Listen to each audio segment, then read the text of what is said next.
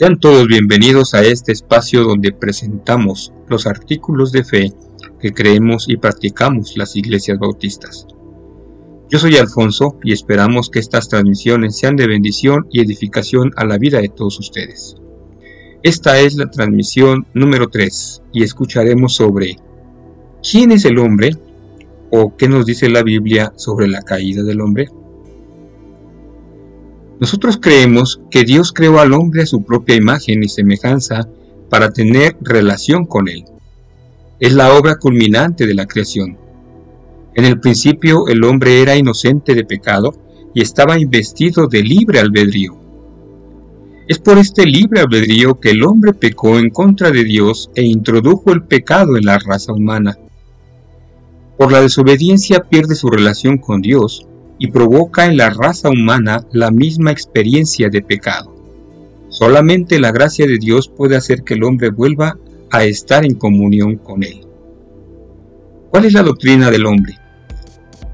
En Génesis 1, 26 al 28 encontramos que el hombre fue creado por Dios. Entonces dijo Dios, hagamos al hombre. También el hombre fue creado a imagen de Dios. Dice la Biblia, a nuestra imagen conforme a nuestra semejanza. Esto quiere decir que es el único en la creación que tiene el soplo de aliento de vida. Génesis 2, 7. Los animales fueron creados por la palabra solamente. El hombre fue creado con las manos de Dios y puso especial cuidado en su creación. El hombre es el único que tiene conciencia religiosa. Es la parte espiritual del hombre lo que nos hace buscar a Dios y los animales no tienen conciencia religiosa. La imagen de Dios en el hombre fue distorsionada por causa del pecado. El hombre a su vez engendra hijos conforme a la imagen y semejanza del mismo hombre. Génesis 5.3. También el hombre fue creado para gobernar. Génesis 1.28 dice, y señoré en los peces del mar, en las aves de los cielos y en las bestias, en toda la tierra y en todos los animales que se arrastran sobre la tierra. Este perdió su autoridad por causa de su pecado. Lucas 4.6. Fue separado de Dios por causa del pecado. Isaías 59.2 dice, pero vuestras iniquidades han hecho división entre vosotros y vuestro Dios, y vuestros pecados han hecho ocultar de vosotros su rostro para no oír. Su alma fue contaminada, manchada por su rebelión. También el hombre fue creado para tener comunión con Dios. Dios nos creó para relacionarse con nosotros. Esa comunión se perdió por causa del pecado. El hombre es un ser que se relaciona, y si no se relaciona con Dios y su pueblo, buscará con quién relacionarse. También Dios redime al hombre por medio de su sacrificio en la cruz. Apocalipsis 1.5 dice, y de Jesucristo el testigo fiel, el primogénito de los muertos y el soberano de los reyes de la tierra, al que nos amó y nos lavó de nuestros pecados por su sangre también nos redime completamente en la resurrección.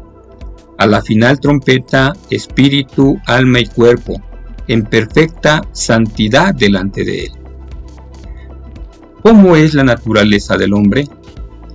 Acerca del origen del hombre, la Biblia es categórica al afirmar que Dios es su creador. No trata de demostrarlo, lo da por hecho, y lo creó para que el hombre tuviera comunión con su creador. Acerca de su naturaleza existen dos teorías. Número uno, la teoría dicótoma. La palabra dicótoma quiere decir cortado en dos, es decir, que el hombre consiste en la parte material y la parte inmaterial solamente, es decir, un cuerpo y un alma, en donde se toma el alma como sinónimo de espíritu. Número 2. La teoría tricótoma. La palabra tricótoma quiere decir literalmente cortado en tres. Esta teoría enseña que el hombre consiste en tres partes, espíritu, alma y cuerpo, y que el alma se refiere a la vida inmaterial, animal, y el espíritu a la vida inmortal. Como alma, el hombre es un individuo que juntamente con la creación animal tiene vida, con aptitudes, imaginación, memoria y entendimiento. Y con el espíritu el hombre es un ser relacionado con Dios y posee los poderes de razón, conciencia y libre albedrío que lo distinguen de la creación animal y lo constituyen en un ser inmortal, así como responsable. Hallamos apoyo para esta teoría en los textos de 1 Tesalonicenses 5:23, Hebreos 4:12 y algunos otros más. El término alma en el Antiguo Testamento es traducción del sustantivo hebreo nefesh, que deriva del verbo nafesh, respirar, y ocurre 75 veces en el Antiguo Testamento con significados muy variados. Es notable que además de la vida física se atribuye al alma todas las funciones psíquicas, por ejemplo, los pensamientos, como también al corazón y al espíritu. En segundo libro de Reyes, capítulo 9:15, se traduce por voluntad. El alma es la sede del amor, del odio, de la tristeza y la alegría. Siente hambre y sed, pero también busca a Dios y suspira por él. Hay varios textos bíblicos que nos hablan al respecto. El hombre fue creado conforme a la imagen de Dios. Esta imagen se descubre en su naturaleza tripartita y en su carácter moral. El hombre es, pues, espíritu, alma y cuerpo. El espíritu es la parte del hombre que conoce, que le relaciona con la creación espiritual y que le hace consciente de Dios. Primera los Corintios 2.11. El término alma implica en sí misma la posesión de una vida consciente, a diferencia de la vida vegetal que es inconsciente. Podemos decir entonces que el alma distingue al vivo del muerto y el espíritu distingue al hombre del animal. El animal es un cuerpo animado, alma, ánima. Es alma y cuerpo, sin espíritu. El hombre, por otro lado, tiene vida como los animales, pero tiene también comunión con Dios. Es el espíritu lo que le permite estar en comunión con Dios. El alma es pues el asiento de las emociones y las pasiones, es decir, del instinto animal. El espíritu expresa nuestra capacidad de conocer y razonar. Está en condiciones de oír, razonar y entender la voluntad de Dios y responder libremente. En 1 Corintios 2.14 vemos que el hombre natural, es decir, el animal, se mueve por su instinto.